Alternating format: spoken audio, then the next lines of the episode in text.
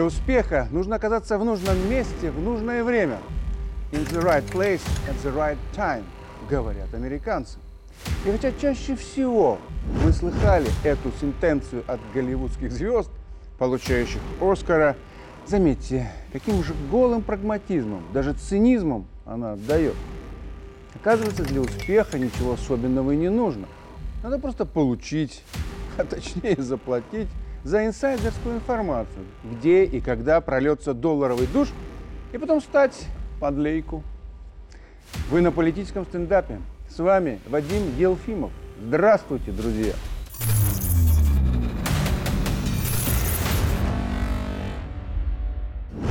Успех покупается и продается, убеждены американцы.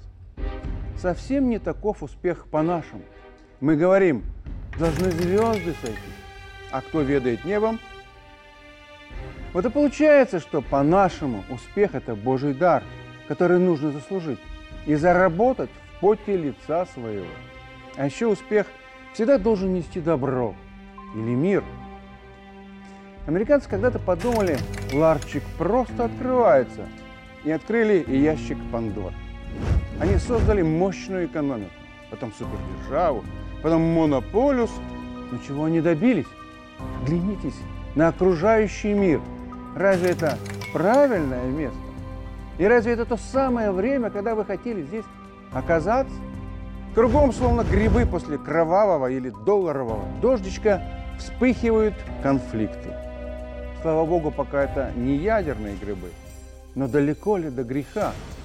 По всем прогнозам, еще с 60-х годов прошлого столетия Третья мировая война может начаться именно с Ближнего Востока. И вот там опять горит.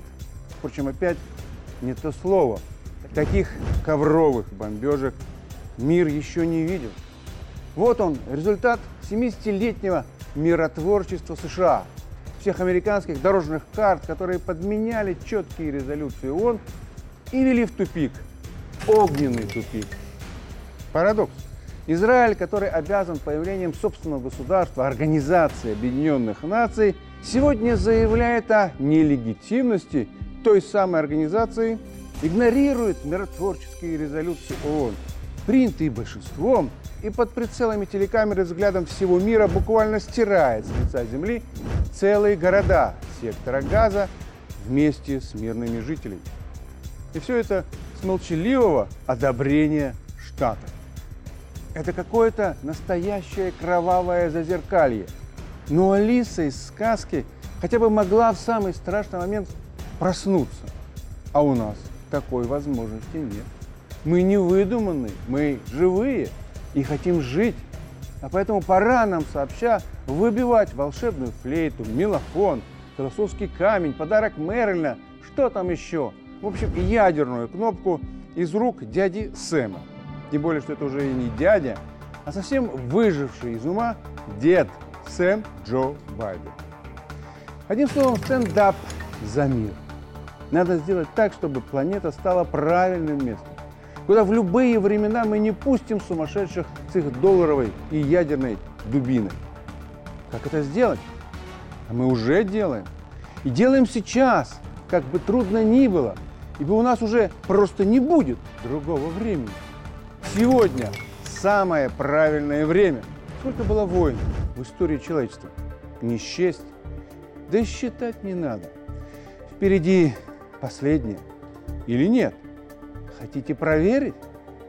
То-то и оно. Поэтому подключайтесь к нашей борьбе за мир. Безумных не зовем. Они хотят утащить с собой в ад всех нас. Ну, в самом деле, где, по-вашему, место Байдена? В аду. С одной только оговоркой. Если он безбожник, то ад он сам конструирует на земле. А если верующий, впрочем, если он и верит, то только в желтого дьявола.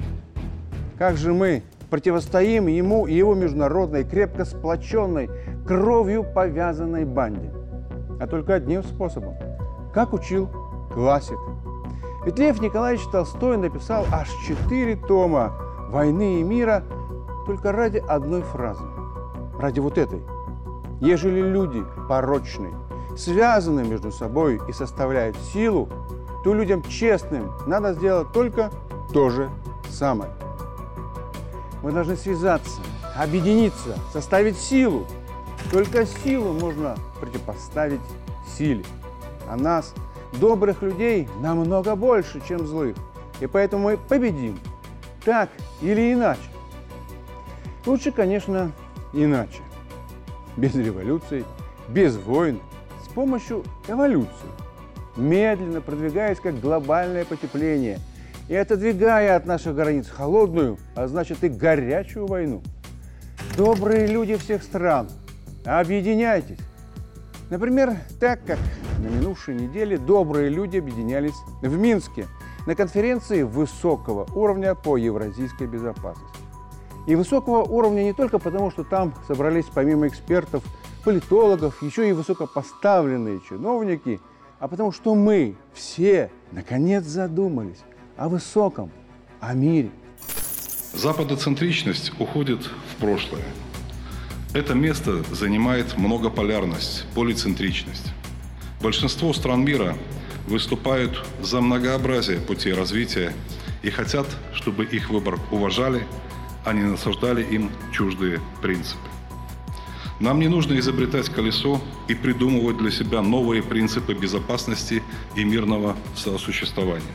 Они закреплены в Уставе ООН, в Хельсинском заключительном акте, других документах ОБСЕ, в которых четко зафиксирован принцип неделимости безопасности.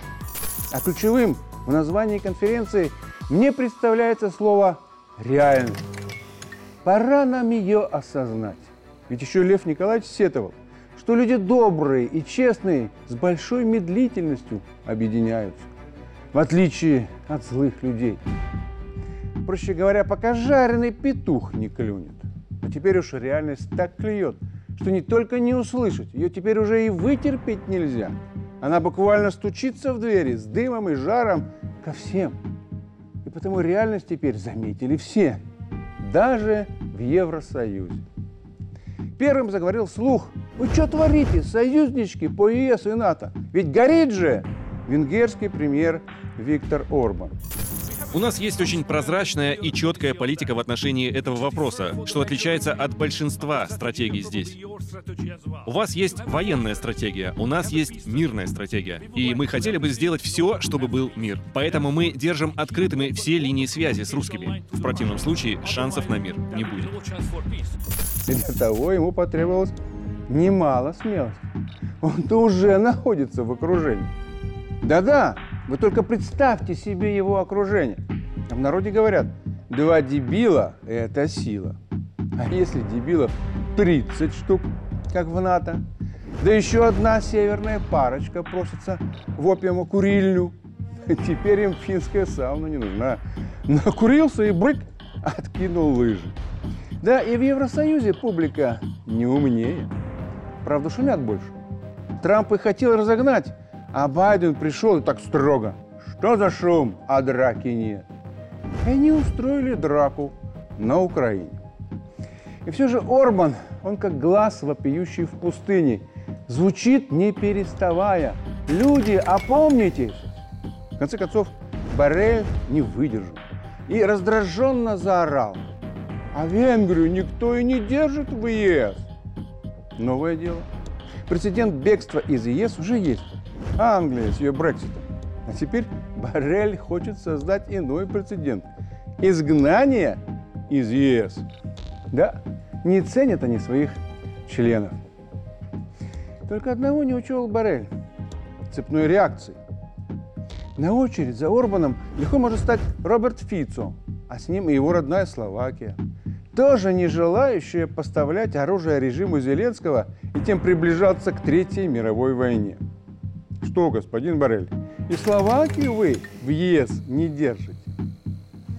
Похоже, белорусский президент и то больше заботится о сохранении ЕС, да и в целом Европы, чем все эти американизированные еврочинуш, для которых Европа – источник их доходов, но никак не их родина. И любой момент они спрыгнут с тонущего корабля и пересядут на другой корабль, плывущий к их банковским счетам в Америку. Вы должны знать, что президент Беларуси является ярым сторонником сохранения Европейского Союза. А не потому, что я очень люблю Европейский Союз, а потому что Европейский Союз вместе с США, Китаем и Россией и Индией в какой-то степени являются сильными опорами нашей планеты. И если эту опору вырвать из-под, из-под этой системы, будет очень плохо для всех. Не только не держат, а даже видеть в ЕС не хотят тех, кто бежит к ним за спасением, бежит от войны, той войны, которую в Африке устраивали европейцы, и войны современной, развязанной американцами и их сателлитами на Ближнем Востоке. Кстати, мигрантов в европейский сад приглашали разные Меркели, то есть мигранты были европейские, а расхлебывать, точнее сдерживать их, должны были мы, белорусы. Как только мы перестали их сдерживать, человеколюбивые западники стали строить заборы, человеков убивать и выбрасывать на нашу территорию. И со временем, похоже, только входят во вкус. Тела находят едва ли не каждую неделю.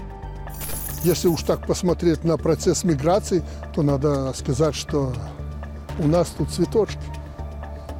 Семечки через Средиземное море. И вот там сейчас эта заварушка, туда еще больше хлынет этих мигрантов. Поэтому скоро будет не до Беларуси. Оттуда начнут подогревать. Нет уж, нам чужого не надо.